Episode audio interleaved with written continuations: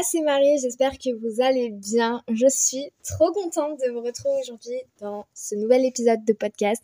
Bienvenue sur Le fil de la conve, un podcast par une ado de 15 ans. La dernière fois c'était le deuil, aujourd'hui on va parler de la pression des notes, de la pression scolaire qu'on peut ressentir étant élève au collège, au lycée ou étudiant tout simplement, que ce soit à la fac, à l'université. Avant de commencer cet épisode, j'aimerais vous faire écouter l'audio d'un Reels euh, que j'ai vu il y a pas très longtemps, enfin il y a plusieurs mois. Et j'ai vu ce Reels la veille de passer les examens de niveau. Donc euh, dans mon lycée, en seconde, vous passez des examens pendant 5 jours dans toutes les matières où tout le monde... C'est un peu un bac blanc mais en seconde. Et euh, ça m'a extrêmement parlé et j'ai très envie de vous le faire écouter. En plus, le gars a une plume de dingue et je trouve ça hyper important de partager ce genre de travail et, euh, et je vais m'appuyer dessus pour euh, vous faire cet épisode euh, aujourd'hui. Les notes. Tu sais, c'est ce que tu vois dans tes pires cauchemars et qui t'offre un bonheur illusoire. À l'école, les notes sont notre obsession, forcée d'accepter cette compétition qui détermine notre orientation. Quand on a une bonne note, on est félicité, mais lorsqu'arrive la mauvaise note, on se sent frustré. Frustré car on se dit qu'on s'est investi pour rien, que c'est notre propre personne qui vaut un 4 sur 20. Pourquoi? Parce que notre système ne valorise que le résultat final et peine à voir nos sacrifices. Classé dans une institution complètement élitiste, le jour de l'examen, on n'est plus qu'un code barre qui ne doit faire aucun écart notoire. Mais l'école n'est pas la seule fautive, car lorsqu'on grandit, on reproduit ce qu'elle nous a appris, on juge et critique de manière infinie sans dire notre propre avis. Tout est sujet à être noté, la dernière personne qu'on a rencontrée, le dernier resto dans lequel on a mangé, un 4 s'il joue aux jeux vidéo devient un 7 s'il a 100K sur les réseaux. Alors on veut tous faire bonne impression, puis vient le burn-out à force d'un excès de pression. Tout ça forme un cercle vicieux où il faut être premier pour être heureux. Alors n'oublie pas que tu n'es pas une note, tu n'es pas un chiffre ou un code, un contrôle raté n'est qu'un bout de papier. En fait, les notes ne nous montrent qu'un score qui ignore à tort nos inconforts et nos efforts. Bon, du coup, voilà pour le petit Reels. Euh, perso, il m'a vraiment grave parlé. Et du coup, on va rendre à César ce qui est à César. Je vous mets dans la description de l'épisode l'auteur, le compte Instagram, le compte TikTok de cette personne qui a juste une plume incroyable. C'est at M-R-D-A-P-O-N-T-E, M-R d'Aponte, je crois qu'on dit comme ça. Euh, vraiment, allez faire un petit tour. J'adore ce qu'il fait. Il en fait sur plein de sujets différents. Et donc, je lui fais une petite promo parce que je suis hyper admirative de tout le travail qu'il fait. Donc maintenant, on va commencer l'épisode. Alors, euh, mon avis, c'est que un petit peu de stress dans notre scolarité, c'est hyper important pour pouvoir se stimuler. Mais il y a quand même une différence entre le stress assez léger que l'on peut contrôler et la pression. La pression des notes, la pression scolaire. En fait, finalement, la pression scolaire, ça va être le sentiment que tes notes ou que ton effort n'est pas assez grand pour quelqu'un ou même pour soi-même en fait. On a l'impression que ce qu'on fait c'est pas assez, que c'est il en faut toujours plus et donc on travaille encore plus, on se met la pression. Et mais moi je me suis posé la question finalement pourquoi est-ce qu'on a cette obsession? D'où est-ce qu'elle vient? Et ben la réponse que j'ai c'est euh, parce que oui, hein, les notes ça peut très vite devenir une obsession. Euh, et en fait finalement si on réfléchit bien et qu'on se pose deux minutes, et ben les notes c'est ce qui détermine notre avenir. En tout cas, c'est ce qu'on tente de nous faire croire. On tente de nous faire croire que pour réussir sa vie, il faut avoir des bonnes notes à l'école. Sauf que aujourd'hui, on a pu le remarquer sur les réseaux sociaux, il y a des gens qui se sont dépatouillés et qui ont des meilleurs salaires que des personnes qui ont fait 5 ans d'études et qui s'en sortent très bien dans la vie. Et oui, aujourd'hui, les notes ne déterminent pas notre avenir, même si on tente de nous faire croire. Finalement, le problème derrière les notes, c'est que l'on pense aussi qu'elles nous définissent. Et finalement, on pense qu'on est les notes que nous recevons. Si je suis un 5 sur 20, aujourd'hui, 5 sur 20, c'est pas ouf. Eh ben, on va penser qu'on est nul, qu'on est mauvais, qu'on est bon à rien. Et ça, c'est le problème. Finalement, en fait, au lieu de voir le, verre à moitié, plein, euh, notre entourage, nos profs et même nous-mêmes, on va le voir à moitié vide. Et au lieu de nous dire Ah, j'ai eu 10 sur 20, euh, Ah, c'est cool, j'ai au moins la moitié des points, Maintenant, le but c'est que je comprenne mes erreurs et que à la fin finalement, eh ben j'ai compris où j'ai fauté. Eh ben on va se dire, je suis une merde, je suis nulle, je vaux rien, je sers à rien. Et en fait, je me suis penchée sur la question et je me suis dit, mais quelles sont les causes de cette pression scolaire, de cette pression des notes qu'on se met en permanence? Alors la première, c'est que c'est très souvent dans beaucoup de familles, personnellement pas dans la mienne, euh, à cause des parents. Souvent, on a peur de décevoir nos parents. On a peur, il y a des élèves, il y a des enfants, il y a des adolescents qui se font engueuler quand ils rentrent chez eux et qu'ils ramènent une mauvaise note. Je veux pas juger l'éducation que certains parents ont, mais c'est pas en engueulant votre enfant que votre enfant va s'améliorer et que votre enfant va se remotiver à travailler. Et oui, parce que là, vous le rabaissez et il a encore moins envie de faire des efforts. Alors ça dépend. Il y a des gens qui vont se dire, ok, faut que je prouve à mes parents que je peux le faire. Et donc là, ça va encore plus les rebooster et ça va les stimuler. Et on a d'autres, et ben malheureusement, ça les rabaisse. Et ils se sentent mal, et il y a plus d'enfants qui se sentent mal que d'enfants qui se sentent stimulés. Mais je ne jette pas la pierre que sur les parents, parce que moi personnellement, la pression des notes, elle n'est pas donnée par mes parents, par ma mère, elle est donnée par mes profs, et aussi par moi-même, mais ça je vais, vous, je vais vous en parler après. Les profs font partie des personnes qui nous mettent la pression. Ils font la majorité du travail en fait. Quand t'as des profs qui te rabaissent à longueur de temps, qui te comparent à leurs petits élèves de sixième qu'ils ont, quand euh, ils te disent que vous êtes nuls, qui savent plus quoi faire de vous, qui vous engueulent à chaque cours, en fait on a l'impression que c'est leur avenir à eux qui est en jeu et pas le nôtre. Et oui, moi j'ai des profs qui me rabaissent, enfin qui me rabaissent pas moi, mais qui rabaissent ma classe en permanence. On se fait engueuler à chaque cours. À tel point que par exemple nous n'avons plus envie d'aller en cours de français. Et que avant d'aller en cours de français, à chaque fois on se pose la question, pour rigoler, et un peu pour détendre l'atmosphère, on se dit, bon alors aujourd'hui à votre avis, pourquoi est-ce qu'on va se faire engueuler? Quel va être le sujet de, de la colère de notre prof? Pourquoi on va se faire rabaisser? Quelles sont les raisons? Alors, sur mes preuves, je pourrais vous en faire un épisode entier et de toute manière, je compte à la fin de l'année scolaire de vous faire un bilan de mon année de seconde et forcément, il va y avoir une partie dédiée aux profs. Ça, c'est obligé. Mais on peut pas rejeter la faute que sur les autres, parce qu'il y a aussi nous-mêmes. Nous aussi, on se met la pression. Par exemple, moi, je suis archi perfectionniste et j'aime avoir toujours des bonnes notes, que tout soit presque parfait. Et donc moi aussi, je me mets moi-même la pression. Mais il y a une différence entre moi, je me mets la pression et les profs me mettent la pression.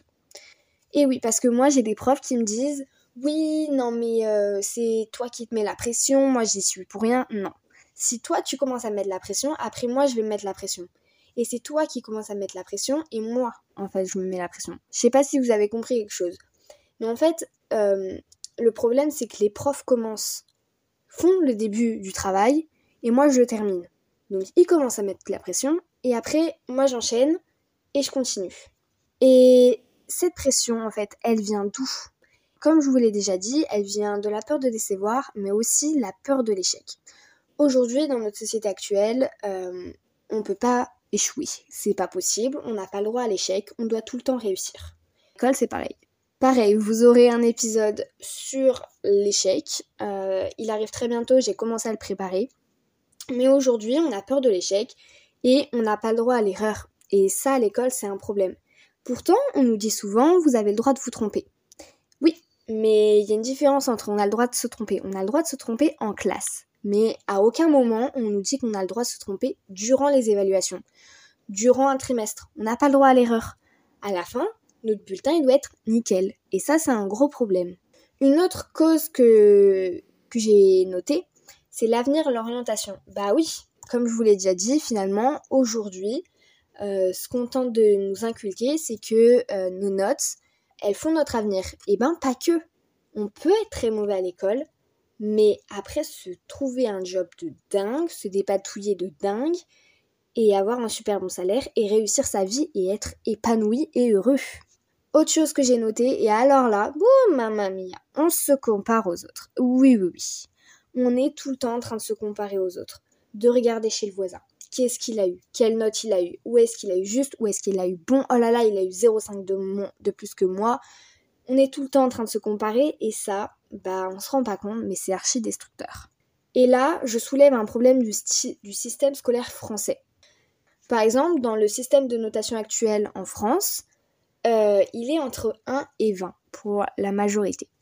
Alors, le problème, c'est que on est très nombreux dans une classe. Et donc, on est tellement étalé sur des notes que on va très vite être tout seul à avoir une note. C'est-à-dire que par exemple, moi je me tape un 2 sur 20, je vais être la seule à avoir un 2 sur 20 et je vais pas pouvoir finalement être regroupée avec d'autres personnes qui ont eu un 2 sur 20. L'avantage, c'est que dans d'autres systèmes scolaires, euh, dans d'autres pays, vous allez être noté par exemple sur 5 ou sur 6. Mais sur 30 élèves, vous allez être hyper nombreux à avoir la même note. Et donc vous n'allez pas vous sentir seul et vous sentir nul. Je sais pas si vous avez un petit peu compris ce que j'essaye de vous expliquer. Mais ça, c'est vraiment hyper important. Et le problème aujourd'hui, c'est qu'en France, le système de notation, il est hyper rabaissant pour les élèves. Parce que aujourd'hui, les élèves les plus performants, donc souvent au lycée, quand t'as entre genre 16 et 20, ils vont être mis en avant, alors que les autres, ils vont être abaissés publiquement. Un exemple tout bête, un prof qui rend les copies, il rend une mauvaise copie à un élève et il lui fait une remarque devant tout le monde. Non mais vous vous rendez compte quand même Je trouve ça absolument horrible pour l'élève en question. Il est humilié, rabaissé devant toute la classe par un professeur qui est censé quand même euh, transmettre de bonnes valeurs. Enfin, vous dites pas qu'il y a un problème quand même? Enfin, moi je trouve ça complètement hallucinant. Enfin bref. Mais finalement, en fait, cette pression scolaire, eh ben, elle a des conséquences. Et pas des moindres. La première conséquence, le burn-out. Alors là, dans l'extrait que je vous ai, enfin dans le Reels que je vous ai fait écouter, il parle du burn-out.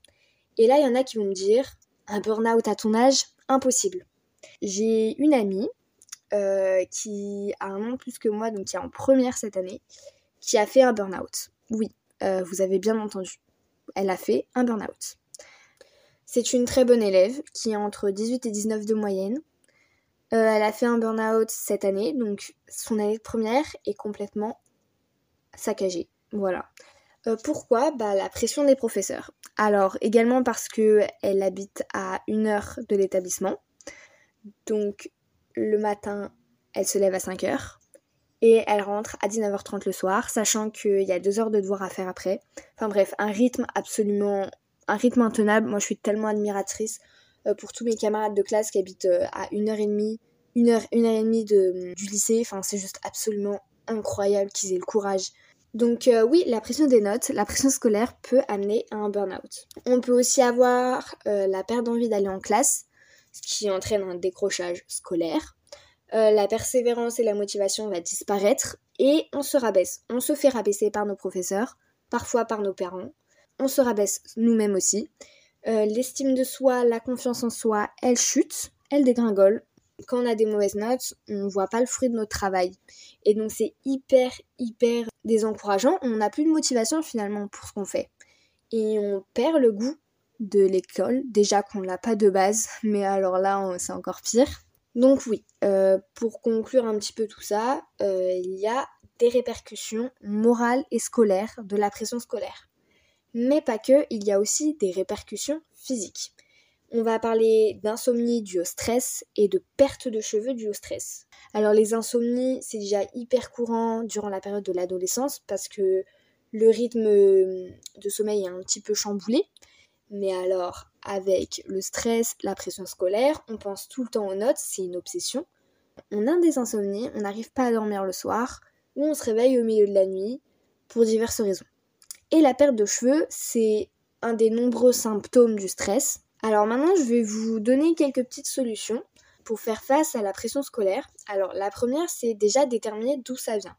Euh, si elle est causée par quelqu'un, si elle est causée par soi-même, déterminer finalement d'où vient cette pression scolaire. Comment est-ce qu'elle fait pour être là?